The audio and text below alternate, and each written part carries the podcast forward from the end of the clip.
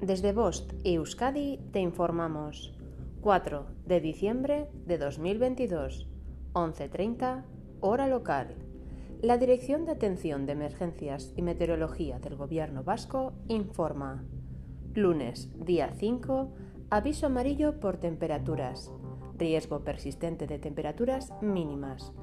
Heladas desde las 00 hasta las 10 hora local. Posibilidad de heladas débiles en puntos de Álava.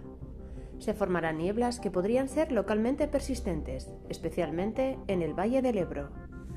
Las temperaturas mínimas registradas hoy 4 de diciembre han oscilado entre los menos 2,7 y los menos 1,1 grados centígrados.